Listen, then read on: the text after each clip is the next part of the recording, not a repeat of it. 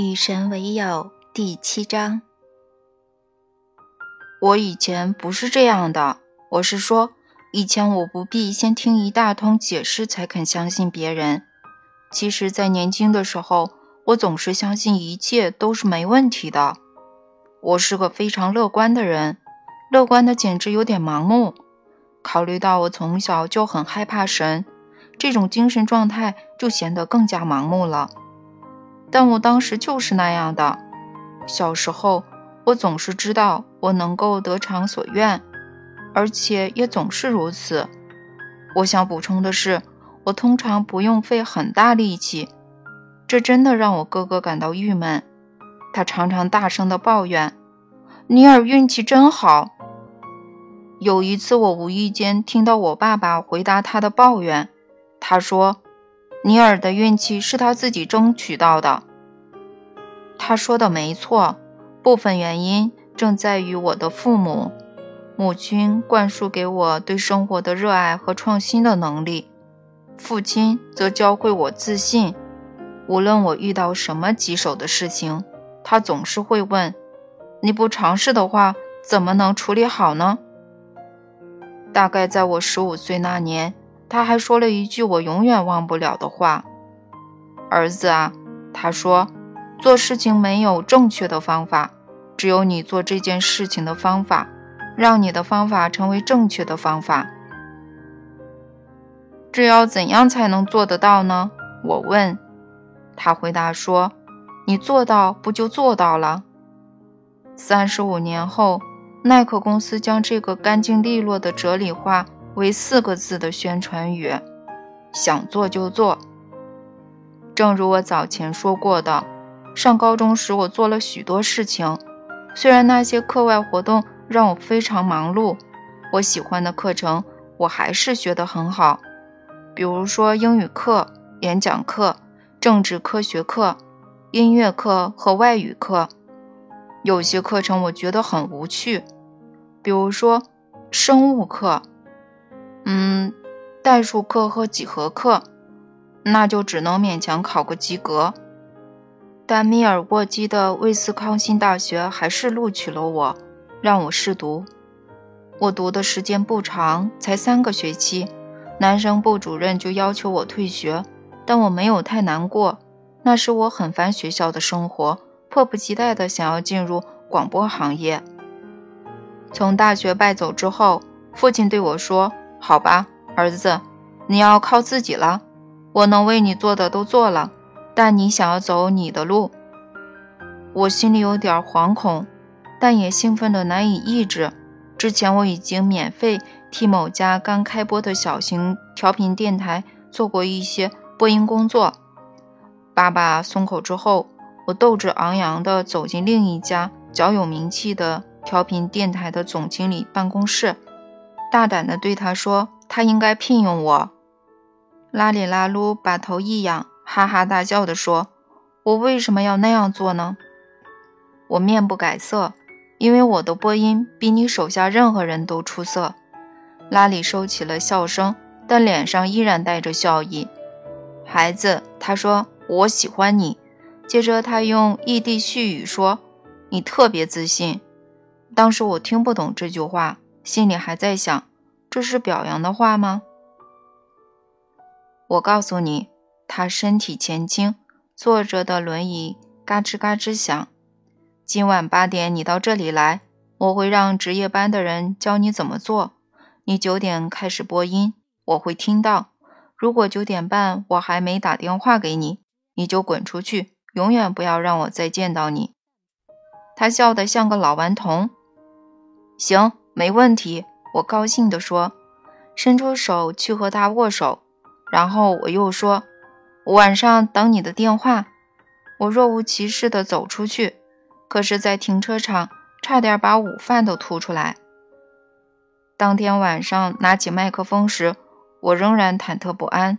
我犹豫地说出：“您正在收听的是某某电台。”随即播起了音乐，放过几首歌后。时间来到九点二十八分，电话没来，我非常沮丧，准备让平常值夜班那家伙来接替我。正在我收拾东西的时候，他把头探进房间。老板打电话找你。他说完就走了。我拿起听筒：“你被聘用了。”拉里鼻音很重地说：“主持到十一点，明天九点到我办公室。”我永远不会忘记拉里拉鲁曾给我这个机会。换了别人，我可能会被轰出去。多年以后。我当上巴尔的摩某个广播电台的节目主管，惦记着这份恩情的我，坚持一个原则：永远给孩子机会。我将其称为“拉鲁原则”。有许多希望得到机会进入这个行业的孩子前来敲我的门。我没办法像拉里那样让他们直接到播音室主持节目。我们是大城市的大电台。担不起这个风险，但我总是请他们到办公室来，用心的去听他们的录音带。当我觉得他们有些地方需要提高，我也会提供建议。不过我从来没有当场拍板聘请他们。我觉得广播业的好时光已经过去了，现在当然也是如此。你再也不能仅仅通过展示自己的才华就得到聘任。今天无论哪个行业，你都得削尖了脑袋才能钻入。我这个年纪的人，也许是能够从侧门走进去的最后一代人。我们现在需要更多的岗位来让孩子们锻炼他们的技能。今天二十到二十五岁的年轻人所背负的成功压力真的太大了。更糟的是，和以前相比，现在年轻人的知识更加贫乏。这是我想要讨论的问题。我在密尔沃基南部高中接受的教育，大概等于今天社区大学毕业生受过的教育，那还得他运气好才行。你们必须改进你们的教育系统，在学校里重新唤起求知欲和学习的欢乐。我提过一些非凡的建议，教你们怎么做。就在《与神对话》第二卷里，这里我就不重复了。我宁愿你们去复习那些建议，并将其付诸实践。将其付诸实践。生活是一个重新创造的过程。神邀请你们推动这个世界去最完美的重新创造你们对学校曾有过的最远大的期许。光是重新创造学校也不够啊！我们需要搞清楚的是，假如我们放任孩子每周花二十小时看电视，再花二十小时玩电子游戏，那么我们将无法让他们养成热爱思考和主动学习的习惯。那样，孩子学不到多少东西。谁说的？那样，孩子学到的东西可多了。他们将会学到。如何追求即时的满足？如何期待所有生活问题会在二十八分半钟之内自行解决？如何在无法立即化解难题时，用暴力来发泄他们的挫败感？娱乐业的高级管理人员则认为，年轻人的暴力行为不能归咎于电视、电影和视频光盘，哪怕他们之中有些很血腥。以五十万美元的价格销售超级碗广告，并宣称他们能够以六十秒内影响人们的行为，也是这些高级管理人员吧？嗯，是的。那我明白了。但光是电子游戏也不能让小孩对死亡和暴力变得无动于衷吧？小孩子知道那只是游戏而已。你知道有些警校和军校用什么来教学生如何做到手眼协调和不动感情的杀人吗？电子游戏吗？我只是提出问题，答案你自己去找。但你能想出其他更快、更有效的教学工具吗？哎，老兄啊，我或许不应该把这些写下来。为什么呢？人们不希望我评论社会问题，他们更不希望你这么做。这是关于神的书，神不应该对当前的社会问题有看法。你是说神不应对现实生活发表看法吗？我说的是社会和政治问题啦。你应该只关注灵性问题，我也是这样。有比如何阻止你们的孩子自相残杀更重要的灵性问题吗？你需要重新进哥伦比亚高中念书，才能明白现在这个问题真的很重要吗？我们知道确实有问题，只是不知道该如何解决它。你们其实知道如何解决它，你们只是不愿意去解决。首先，请花更多时间陪你们的孩子，别从他们十一岁起就不闻不问。要关心他们的生活，参与他们的生活，跟他们的老师聊天，和他们的朋友交朋友，以身作则地影响他们，真正的进入他们的生活，别让他们从你们身边溜走。其次，要在他们的生活中立场鲜明地反对暴力，以及各种血腥的角色形象。影像确实有教导作用，实际上。和文字相比，影像的教导生效更快，影响更深。催促那些负责重塑你们的文化故事的人，电影制片人、电视节目制作者、电子游戏生产商和其他影像产品，包括漫画书和游戏卡制造商，创造新的文化故事，灌输新的伦理，非暴力的伦理。第三，竭尽你们的所能，别让儿童和青少年接触各种暴力的器械和暴力的工具，不要让他们能够轻而易举地得到这些东西。最重要的是，要让暴力从你们的生活中消失。你们是孩子最大的榜样。如果他们看到你们使用暴力，他们就会使用暴力。这岂非意味着我们不能打孩子的屁股？你们找不到其他办法来教育那些你们口口声声说深爱着的人吗？威胁、恐吓或伤害他们，是你们唯一能想到的教育方式吗？长久以来，你们的文化用肉体的痛苦来惩罚不合意的行为，不仅对小孩如此，对大人也是如此。你们甚至用杀人来阻止杀人，用创造某个问题的能量来解决该问题，这不是疯了吗？你们不希望看到某些行为，却重复这些行为，以此来阻止他们，这不是疯了吗？你们说不希望后代模仿某些行为，整个社会却将这些行为树为榜样，这不是疯了吗？而最疯狂的是，你们假装这一切都没有发生，然后奇怪你们的孩子为什么会做出疯狂的举动。你是说我们都疯了吗？我是在定义疯狂。确定你们的身份和本质是你们的事，你们每天都在做这件事，每个举动都是自我定义。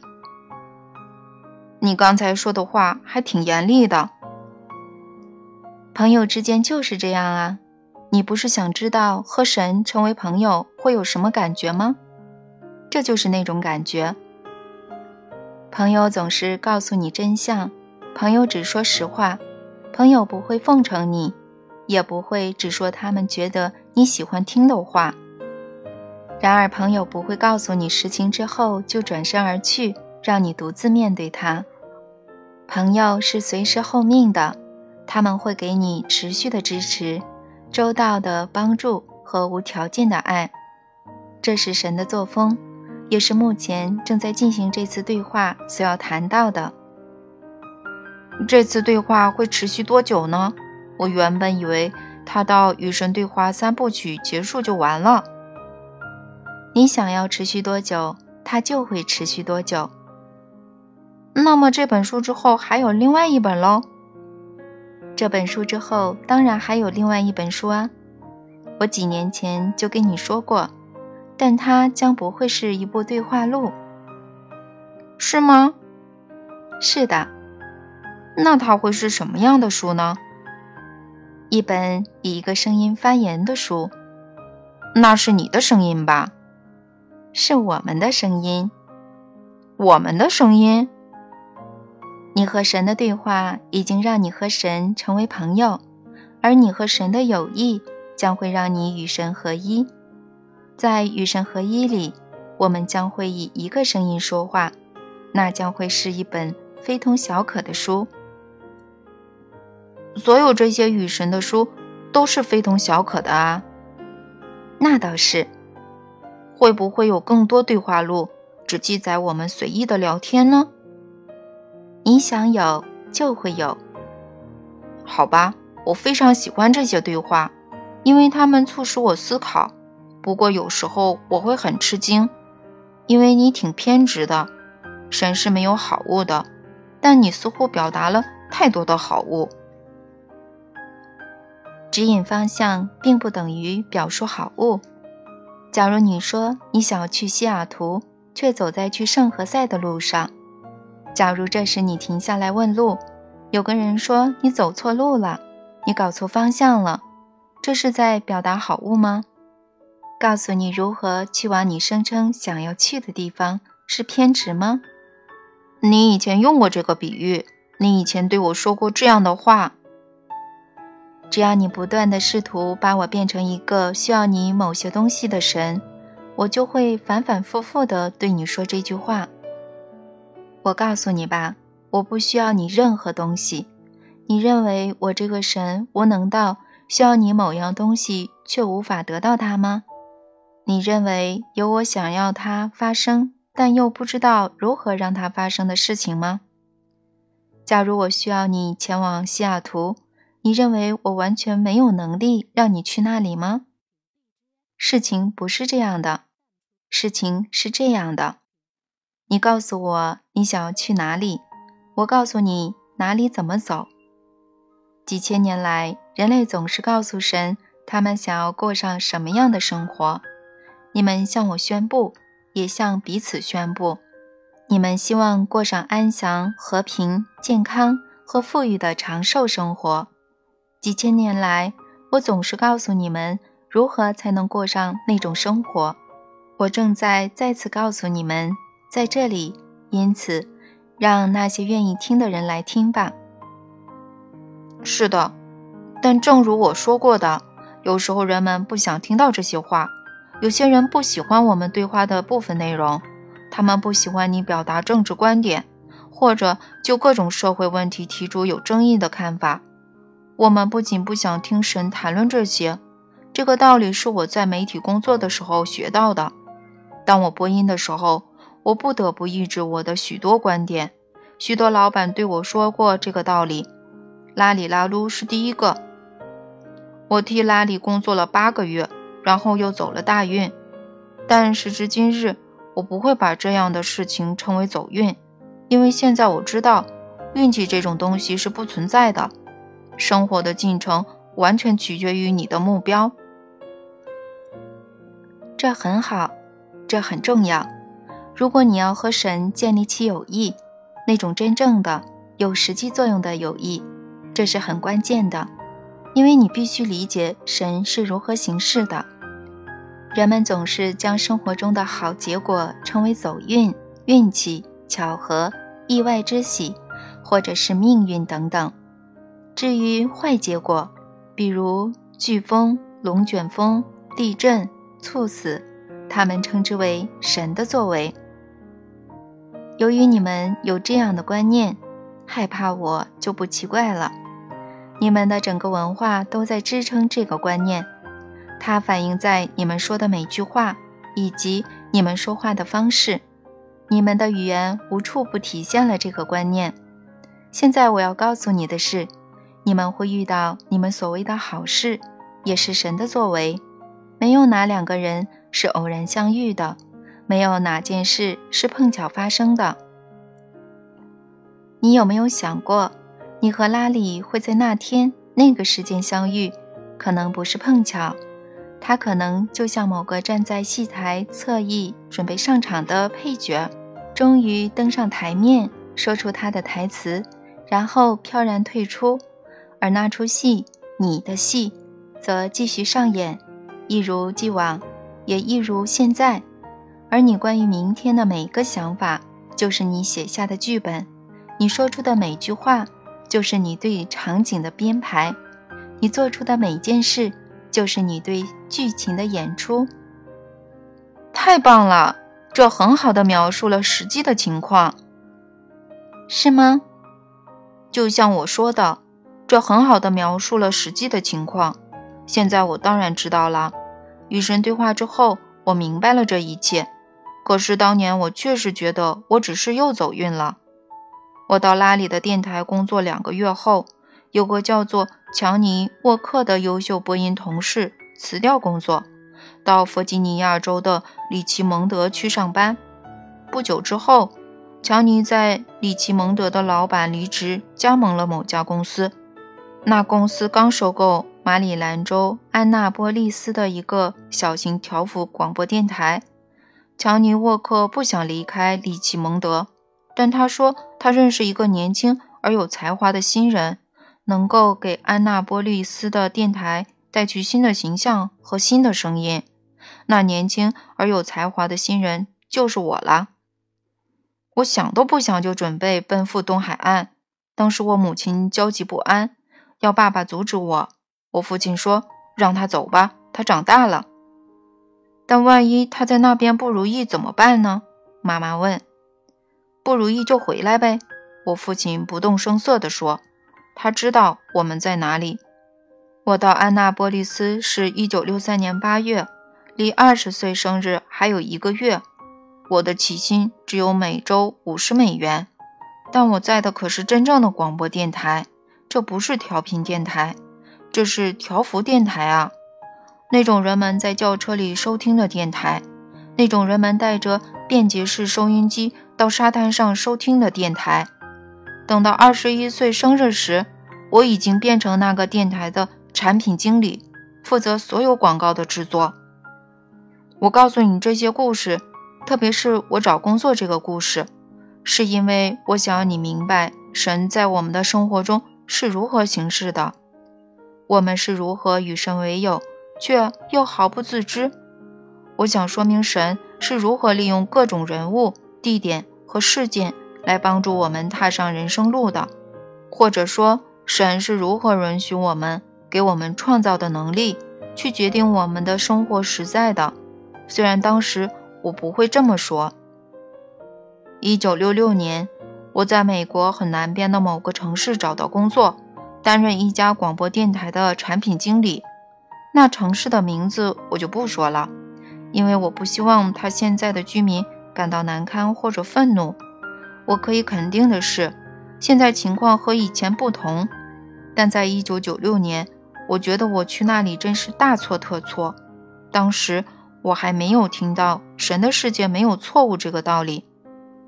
唯有今时今日，我才明白发生过的事，无非都是我要接受的教育，都是为我将来在人世要做的更大事业而铺下的基石。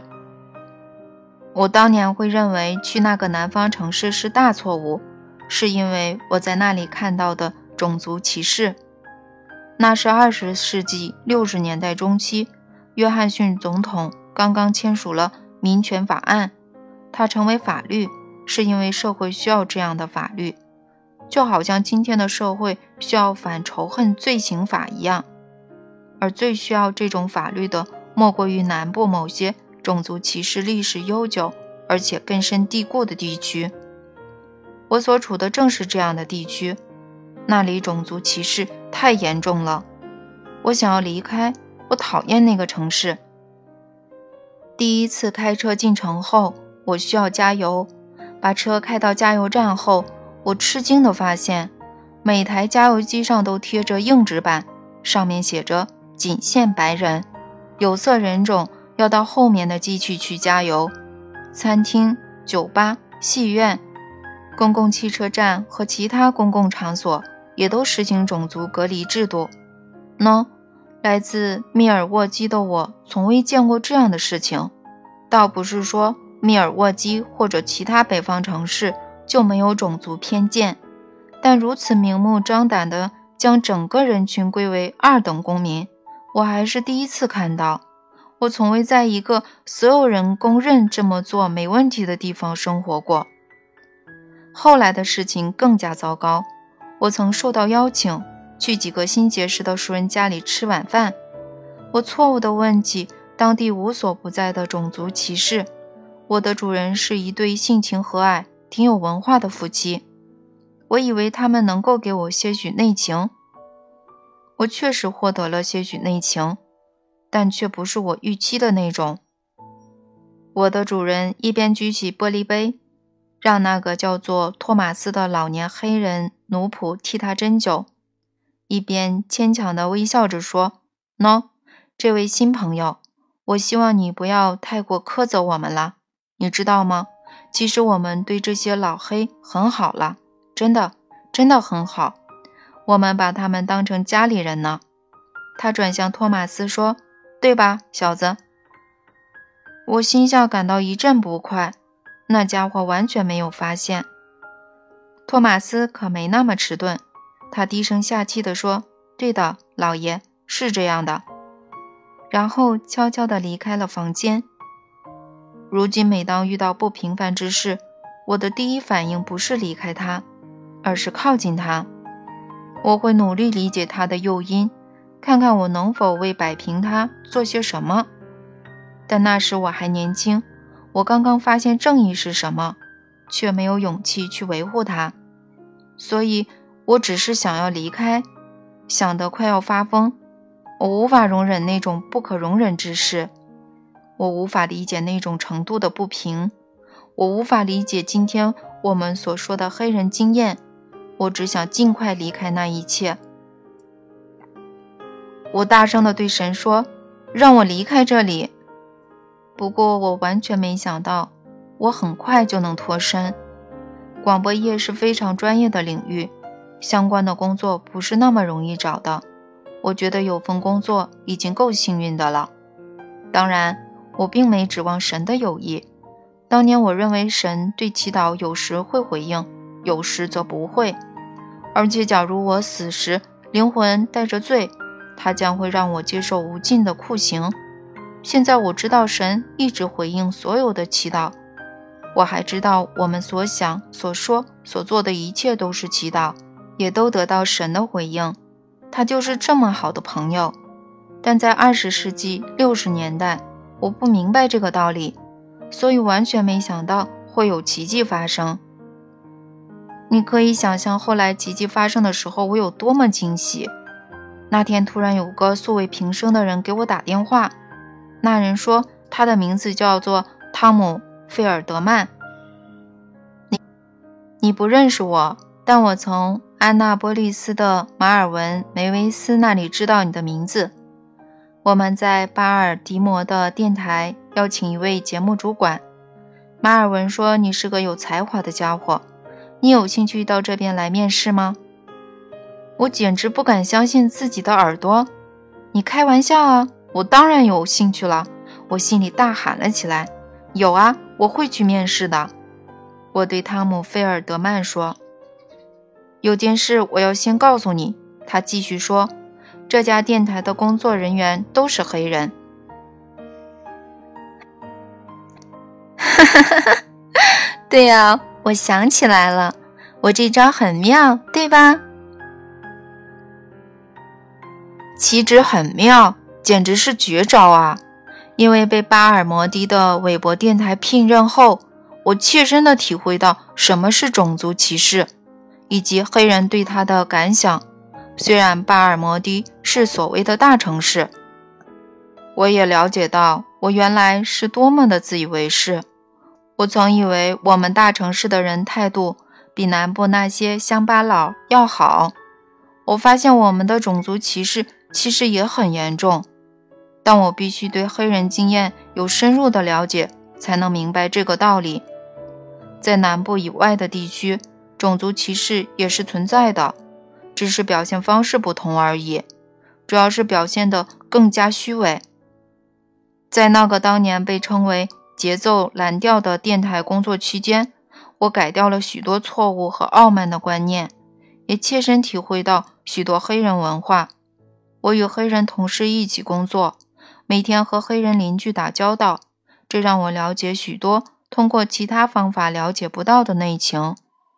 在我掌握我到巴尔的摩要学的知识之后，神再次伸出援手，又给我一个难以置信的机会，进一步为我最终做的事业铺平了道路。等一等。你真的意识到做这件事的人是你，而不是我吗？你确实明白，除了你给自己安排的任务，我没有给你安排其他的任务，对吧？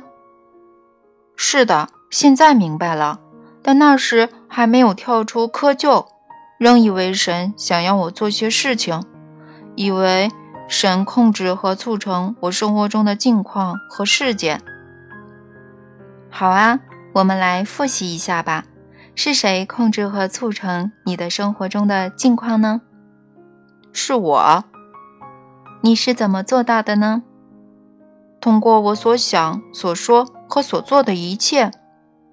很好，我们需要澄清这一点，否则有人会以为你的这段经历是我促成的。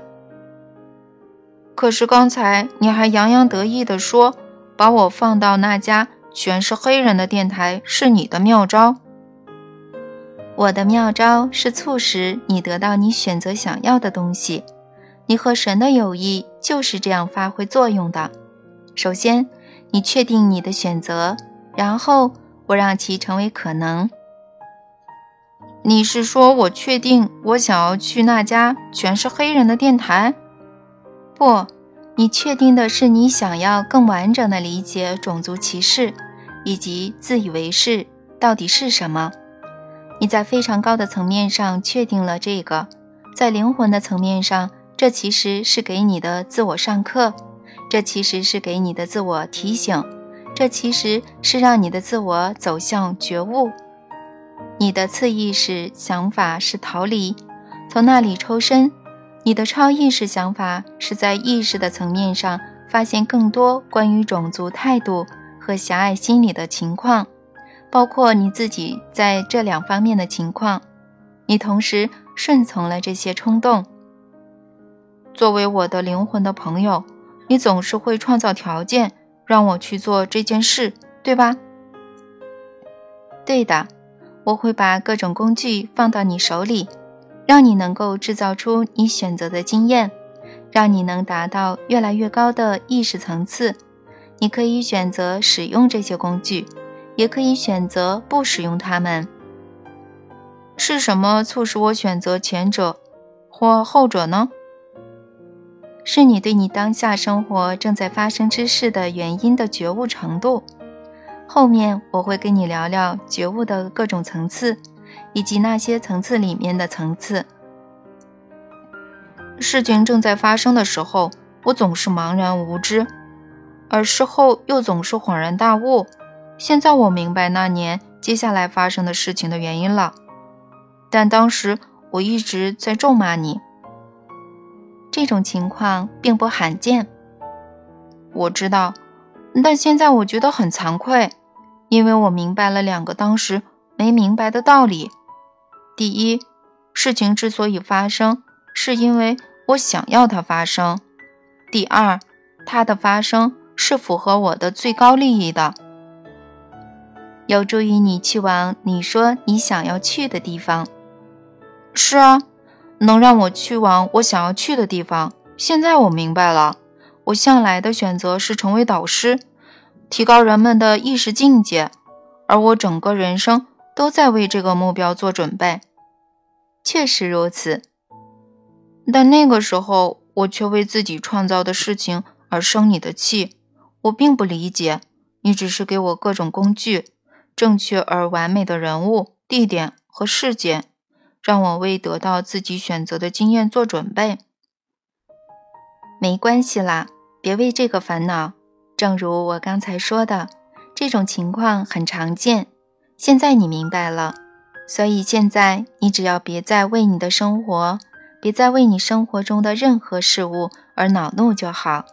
要明白，生活中的一切皆是完美的。你认为我能做到吗？你认为你能做到吗？我想可以吧。那你就可以。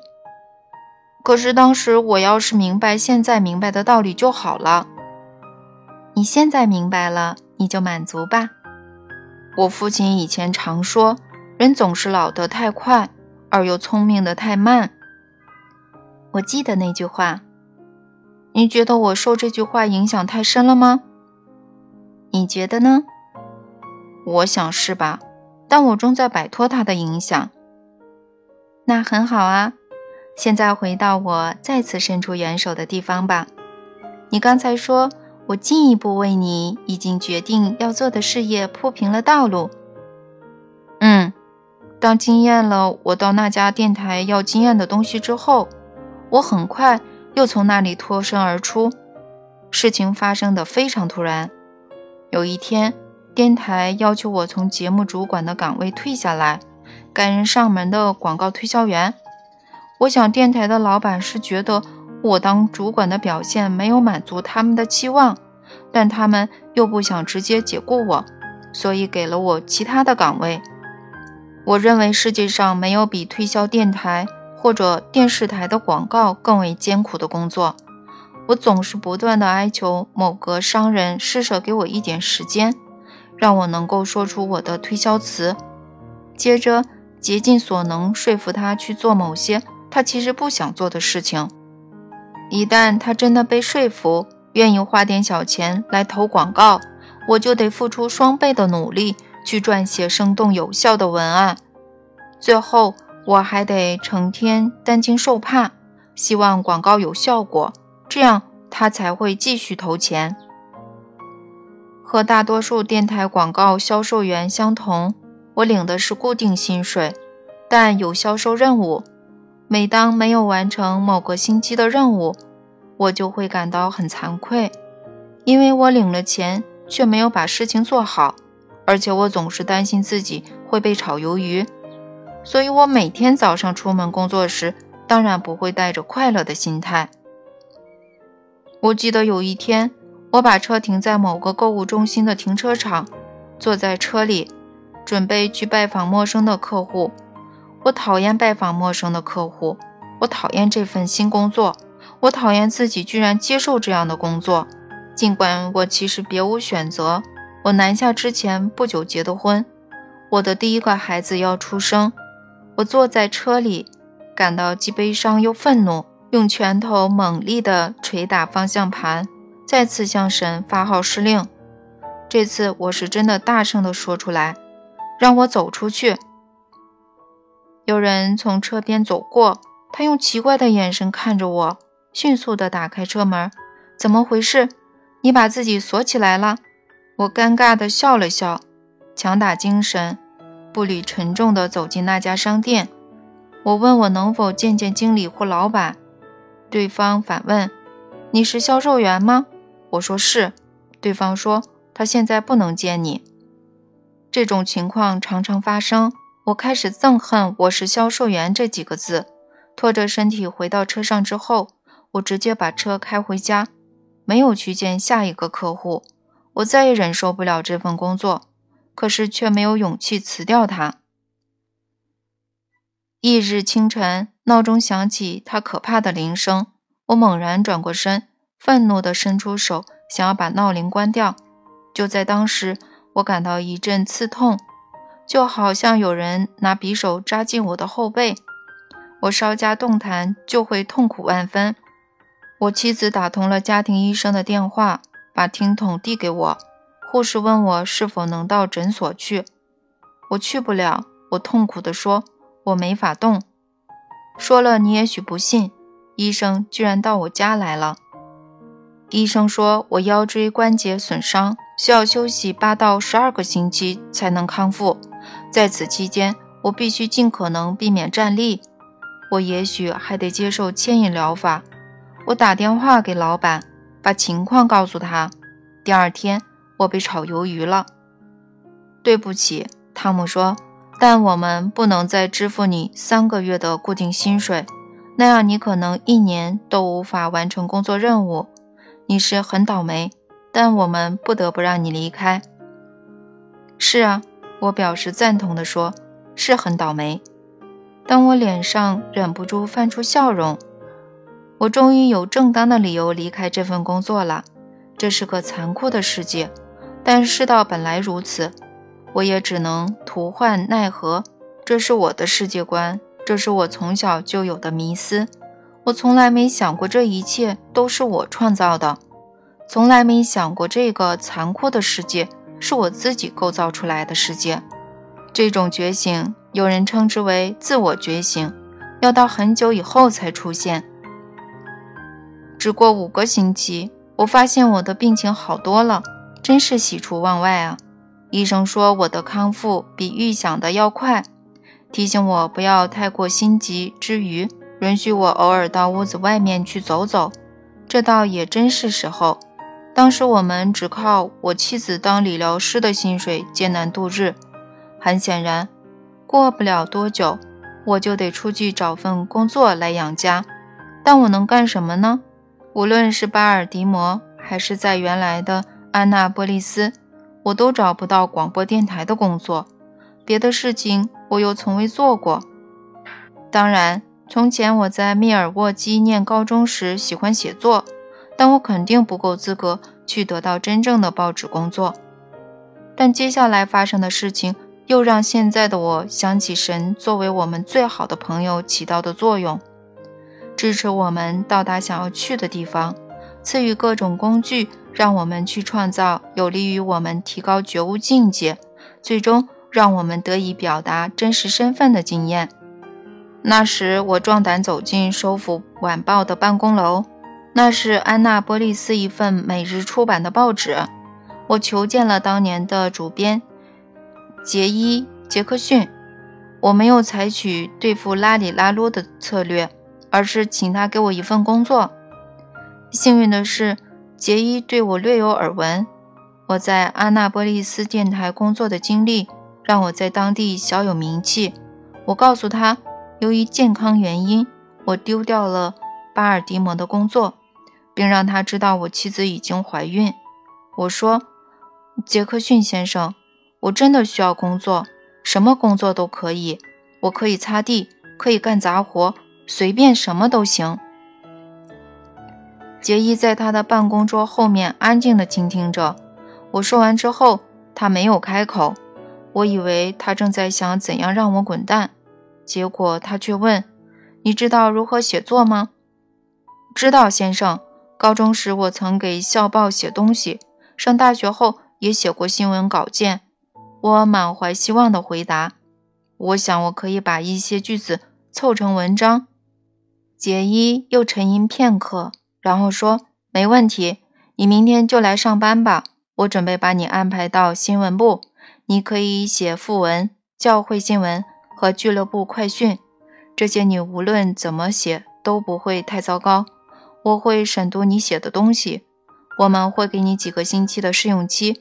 如果你做的不好，那也没什么坏处，而且你还能赚点小钱。假如你让我看到你有料。”那么我们就可以多一个撰稿人，正好我们现在缺一个这样的同事，真是喜出望外啊！当记者能够最快的学到各种知识，尤其是在小城市的综合性报纸当记者，因为你什么都要报道。今天你来采访市长，明天你会给新来的小联盟教练做专访。现在我总算明白了这里面的关系。我总算理解了这种安排的美妙之处。我向来想要成为神之爱的传播者。对那些认为人应该害怕神的教条，我先是非常不理解，后来变得很反感。我知道真正的神不可能是这样的。我急于让人们领悟到我心里的感受。在某个层次上，我肯定知道我终将做这件事，也准确的知道。要做这件事需要付出什么代价？我的某个部分，或许是我的灵魂，肯定知道我将会结识来自各种背景、拥有各种经验的人，并与他们发生非常深入的私人交往。完成这件事需要极为纯熟的交流技巧，更需要广泛的接触许多来自不同文化和职业的人。如今，我并不奇怪我将职业生涯的早期用于磨练这些技巧。起初是在广播业，到南方接触了我陌生的种族歧视，然后又换了工作环境，让我能够从内部理解种族歧视，最后创造出一种病痛。让我得以从事新的职业，接触生活的方方面面，从令人毛骨悚然的警察局案件登记簿，到城里新任长老会本堂神父的升迁原因等等，无所不包。在经历这些事件时，我称有些事件为好运，有些事件为霉运。但如今站在我当前的位置。我明白，他们共同组成了一个过程，生活本身展开的过程，也是我成为我的过程。我已经学会了不去审判，不去诅咒，而是接受我生活中的所有经验，认识到所有事情发生的方式是完美的，发生的时刻也是完美的。在那家报社工作的第一个月，我获得了正式聘任，但具体哪天我忘记了。当时我太忙于撰写副文、教会新闻，以及改写童子军联合会、社区戏院、斯瓦尼斯俱乐部、狮子俱乐部等发来的新闻通稿。某天早晨，我发现我的桌子上有张纸条，上面有红色水笔写的字：“请接受每周五十美元的加薪，杰伊。”我获聘了！我相当大声地喊道。没问题，编辑部里每个人都扭头看着我。几个老编辑露出了笑容，他们肯定早就猜到了，或者已经得到了消息，我正式成为他们的同事了。不用多久，我就回忆起我念高中时是多么热爱新闻写作。如今，我是在真正的编辑部里，打字机噼里啪啦地响个不停。是的，手动的打字机。到处散发着油墨的香味。从业五个月后，我得到了第一个真正的专访，采访对象是郡政府。这篇稿子很快成为我的第一篇头版报道。这是多么令人兴奋和快乐的经验啊！我觉得只有很少记者能体会到我当年拥有的那种持续的振奋感。直到今天，还没有其他让我更加快乐的事。除了我第一次看到我的名字出现在一本书的封面上，有些朋友建议我不要把这段经历写进来。他们说，如果我承认看到我的名字出现在出版物的封面上，就会兴奋不已，人们会瞧不起我，会怀疑我披露出来的信息。或许我应该假装我对这些事情无所谓，他们根本影响不到我，我对他们是超然的。因为作为灵性使者，我应该如此，但我不相信，身为灵性使者，我就不能为我做的事情高兴，也不能为如此受欢迎的文章而高兴。在我看来，要判断一个人是否达到了灵性的光明境界，并不是看他是否会受自我得到的奖励影响，而是要看他的安宁和快乐是否受这些奖励影响。自我其实不是坏东西，太过强烈的自我除外。控制我们的自我固然应该提防，但推动我们的自我却应该欢迎。在生活中，我们不断的推动我们自己取得更大的成就。自我是神赐给我们的礼物，就和生活中的其他事物相同。神赐给我们的无不是财宝。至于在我们的经验中，它是不是以财宝的面目出现？那要看我们是如何使用它。我认为自我和金钱相同，染上了污名，它被戴上了坏帽子。其实，自我、金钱、权力或不受羁迷的性快感，并不糟糕。糟糕的是对这些东西的滥用，那对我们既没有好处，也不表明我们的真实身份。如果这些东西本身是糟糕的，神为什么会创造它们呢？所以我非常乐于承认，当年看到我的名字出现在《首府晚报》头版时，我感到很兴奋，也乐于承认，直到今天，每当我看见新书封面有我的名字，我依然会感到很兴奋，尽管我会说这些书不是我写的，而是神通过我写的。是你写下了这些书，你完全可以说他们是你写的。没有必要向你自己或者其他任何人隐藏你的光芒。这个道理我以前就说过。除非你学会承认你的身份和你的业绩，否则你无法承认别人的身份和他们的业绩。像这些原理父子其实是受到我的启发，这些文字也确实是我让你写下的。这削减了你的功劳吗？假如是的话，那么你们也无需尊重写下独立宣言的托马斯·杰文逊，提出相对论的阿尔伯特·爱因斯坦，无需崇敬居里夫人、莫扎特、伦勃朗、马丁·路德·金、特蕾莎修女或者其他任何在人类历史上做出重要贡献的人物，因为他们全都受到我的启发。我的孩子，有太多的人，我曾将美妙的文字赐给他们，要他们写下来，可是他们却没有写。有太多的人，我曾将动听的歌谣赠予他们，要他们唱出来，可是他们却没有唱。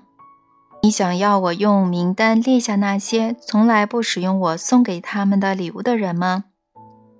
你使用了我送给你的礼物。如果这不值得兴奋的话，那我就不知道还有什么值得兴奋了。每当人们要贬低自己的时候，你总是有办法让他们的自我感觉变得良好。我只能影响那些用心在听的人，我的朋友。只有那些用心在听的人会受影响。你要是知道这世上有多少人认为自己一无是处。或是觉得自己毫无贡献，你肯定会大吃一惊。摆脱这种观念的诀窍在于，别为了得到认可去做事。你要把你所做的事情当做对你的身份的表达。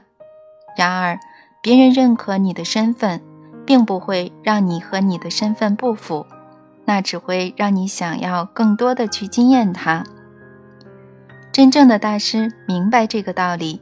所以，真正的大师认可他们的真实身份，也鼓励别人去认可他们自己的身份，而且从来不以谦虚的名义去否定自我的辉煌之处。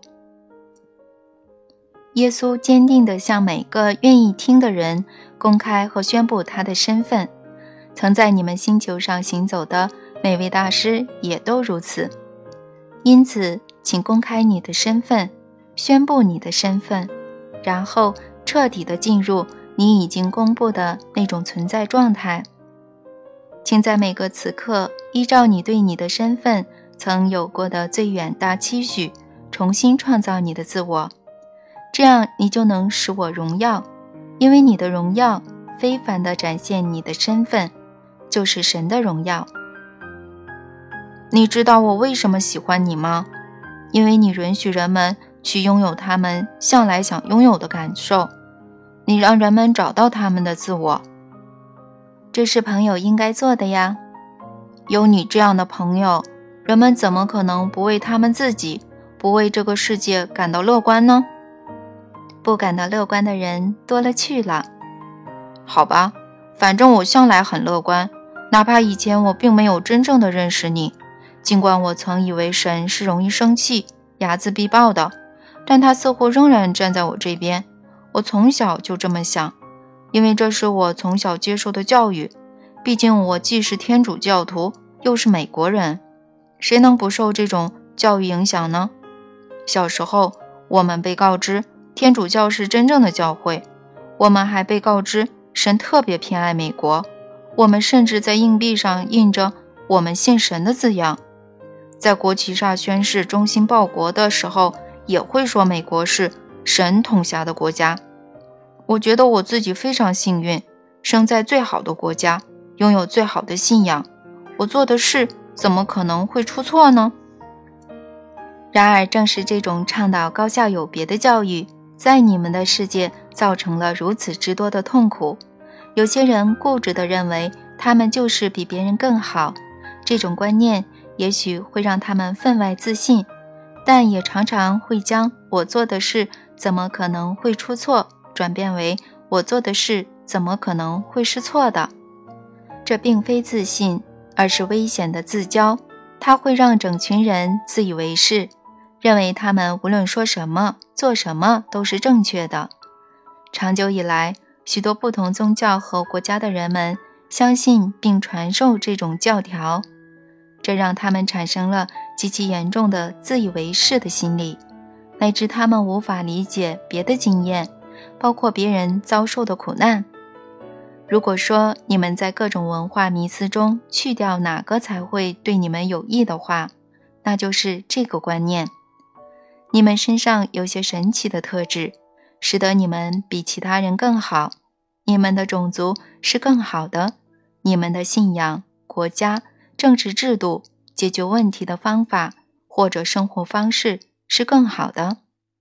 我告诉你吧，只要你能革除这个文化迷思，你就能改变世界。在你们的词典中，“更好”这个词是很危险的，它的危险程度。仅次于“对”这两个词是相互联系的，因为你们会认为你们是对的，是由于你们认为你们是更好的。然而，我的选民是不分种族和文化的，我也没有指定哪条路为真正通往神之路。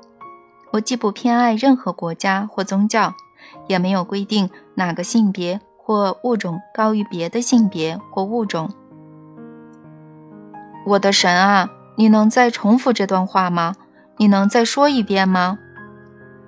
我的选民是不分种族和文化的，我也没有指定哪条道路为真正通往神之路。我既不偏爱任何国家和宗教，也没有规定哪个性别或物种高于别的性别或物种。我邀请每个神父、每个牧师、每个拉比、每个导师、每个古鲁。每个大师、每个总统、每个总理、每个国王、每个王后、每个领袖、每个国家、每个政党共同发布一道将会疗愈这世界的宣言。我们的方式并不更好，它只是另一种方式。领袖不会说这样的话，政党不会发布这样的宣言，教皇更不可能这么说啊。那会毁掉整个罗马天主教的基础。